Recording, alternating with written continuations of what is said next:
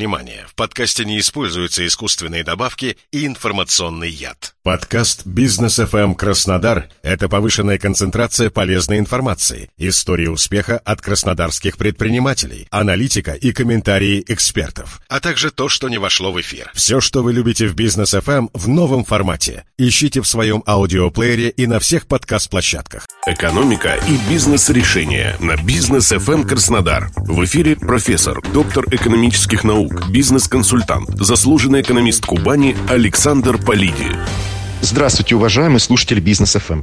Во время прошлых эфиров мы уже обсуждали различные инфоповоды, связанные с возможностями роста ВВП в ближайшем будущем, ну или отсутствием таковых. Напомню, что ВВП как главный, по крайней мере пока что, показатель экономического здоровья страны, а вместе с ним и национальный доход, национальное богатство, реальные располагаемые доходы домохозяйств – звенья одной цепочки. Растет ВВП, и в правильной экономике автоматически растут доходы, повышается уровень жизни, социального комфорта, в общем, страна развивается. Так вот, этот рост ВВП может быть достигнут за счет конечного потребления, мы ведь все-таки пока еще живем в эпоху потребления, плюс за счет инвестиций, ведь это новые технологии, стартапы, фундамент долгосрочного роста, плюс госрасходы, все от безопасности до социальной сферы. И плюс экспортно-импортная сальдо. Более чем скромные ожидания от потребления и инвестиций мы уже обсуждали ранее. И даже убедились, что максимум, что можно ждать от них в смысле вклада в рост ВВП, в лучшем случае ноль. А чтобы был не ноль, нужны серьезные регулятивные реформы, режим открытости экономики для движения капитала как необходимое условие.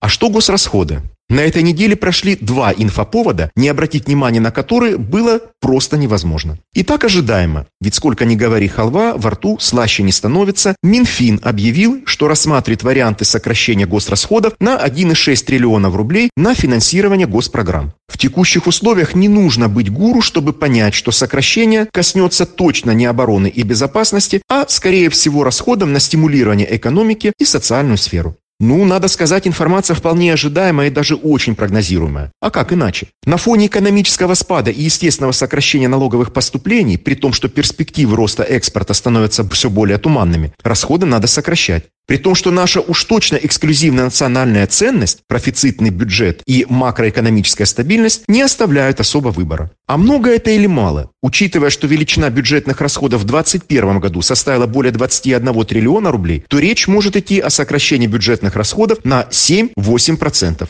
Много. А дальше больше. Буквально на днях появилась, наверное, официальная информация о том, что в 2023 году начнется реализация проекта строительства новой автодороги, которая должна соединить Урал и Краснодар. Причем ее оценочная стоимость по разным источникам от 1,6 до 3 триллионов рублей. Разумеется, что это будет концессия, и само собой разумеется, что значительную долю, порядка 60% расходов, профинансируют из средств от продажи облигаций на внутреннем рынке. Но очень здорово. Тот факт, что южные дороги исчерпали возможности интенсификации в смысле их эксплуатации, не вызывает сомнений. То, что такие проекты для экономики эликсир и лучшая таблетка от депрессии, это факт, причем многократно подтвержденный на практике самых успешных стран и регионов. Лично меня смущает тот факт, что почти все заметные и реально прорывные инфраструктурные проекты были реализованы за последние 15 лет, в основном при реализации мегапроектов. И нашему региону с этим повезло. Именно те города-счастливчики, которые были выбраны в качестве афиши для Олимпиады, чемпионатов, универсиад и прочих международных ивентов, получили новые инфраструктурные объекты и серьезно вложились в косметику своего архитектурного облика и городской среды